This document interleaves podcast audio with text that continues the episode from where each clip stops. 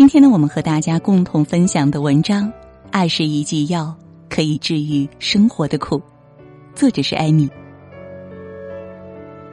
有句话这么说：愿你在历经过所有的世事沧桑之后，忍受了所有的孤苦无依之后，挨过了无数个泪往肚里流的夜晚之后，内心仍然充满积极向上的希望。这段话用来形容作家贝蒂·史密斯的小说。布鲁克林有棵树，尤为贴切。这是一部充满温情和感动的自传体小说，看了会哭也会笑。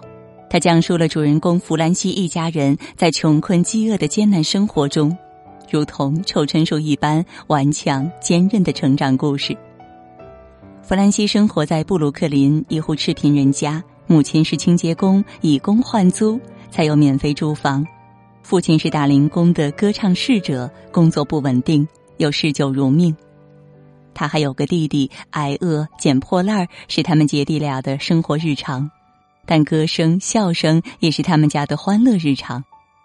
父亲去世，十四岁辍学是他人生不得不面对的坎坷，但他们一家对待生活总觉得取之不尽，感觉生活已经丰富饱满。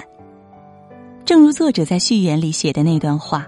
活着，奋斗着，爱着我们的生活，爱着生活馈赠的一切悲欢，那就是一种实现。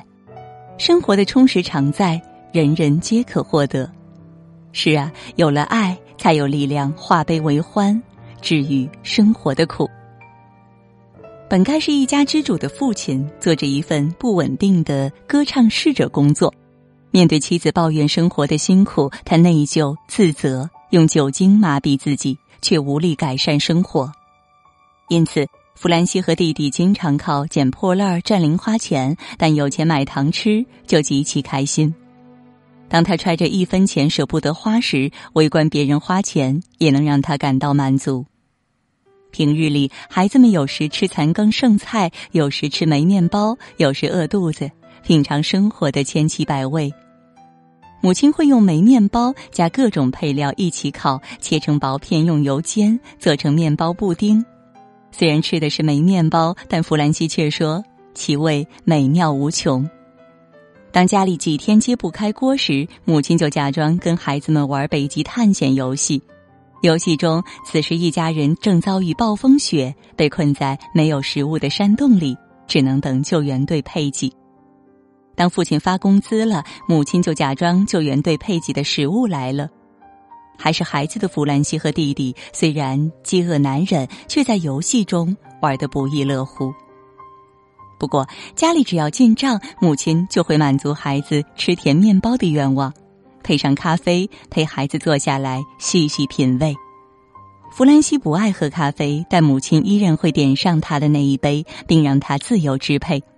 当一贫如洗的弗兰西倒掉咖啡时，短暂的体验到了奢侈和富足感。甜面包只是生活的调味剂，生活如咖啡一般，底色总是苦的。弗兰西是个乖巧但不安分的孩子，他对知识如饥似渴，酷爱阅读，最爱的地方是图书馆，但他更期待上学，去学校看书、学习、交朋友。然而，在学校，同学们排挤他，恶霸学生课间霸占厕所不让他使用。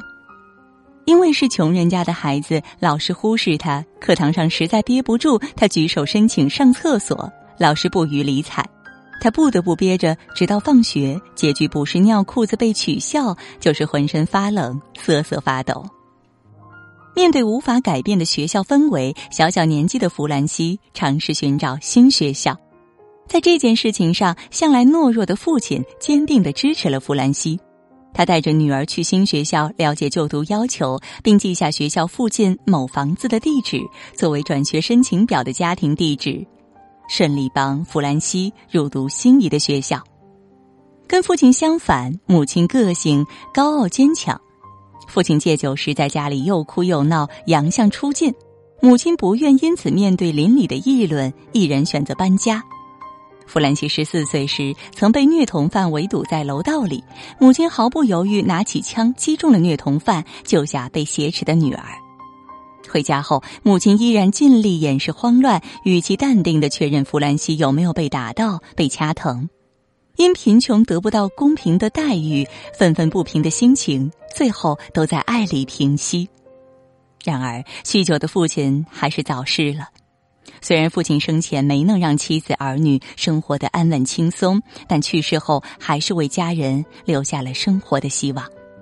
父亲善良有爱，跟酒吧老板关系相处甚好，以至于去世后，酒吧老板主动为弗兰西姐弟俩安排轻松工作。与其说是扶贫救济，不如说是怀念父亲。生活的希望一直支撑到弗兰西初中毕业。毕业时，他收到了父亲生前为他准备的礼物——鲜花和卡片。那是父亲生前写好的卡片，鲜花也是父亲生前给钱姨妈。委托他买的。他打开卡片的那一刻，感动和思念瞬间涌上心头，瓦解了他内心的坚强，奔腾的泪水再也忍不住了。爱和希望犹如一道光，穿越了弗兰西整个生命。父亲去世不久，母亲生下了一父子，生活压力更大了。再靠弗兰西姐弟俩在酒吧打零工过日子，显然负担不起一家四口。母亲除了继续做清洁工换取免费的住房，平日里还要带孩子，再也无法多打一份工养家糊口。偏爱弟弟的母亲思前想后，还是决定让弗兰西辍学。为此，他跟母亲争取过、哭闹过，但因为爱弟弟，也理解母亲的无奈，最后还是妥协了。那年他十四岁，辍学了，开始负担起一家人的吃穿用度。热爱阅读的他，主动申请到文摘局当读报员，每天读两百份报纸不在话下，数量和质量远超其他读报员。他迅速得到老板重用，薪水也水涨船高。好不容易在文摘局得到一份稳定又热爱的工作，战争的到来导致文摘局业务江河日下，终究还是倒闭了。弗兰西又开始找工作。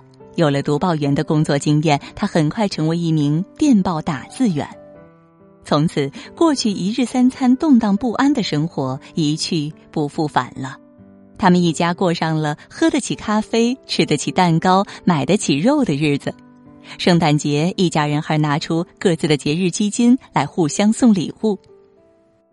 读报员的工作让弗兰西积累了大量的知识。工作之余，他在母亲的支持下继续学习深造。他跳过高中课程，通过自学考试考上了密歇根大学，终于圆了他的求学梦。每一棵树的成长都要接受阳光，也包容风雨。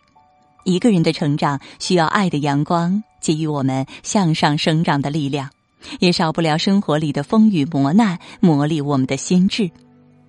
阳光和风雨都是天气的一种。困境和顺遂也都是生活里的常态。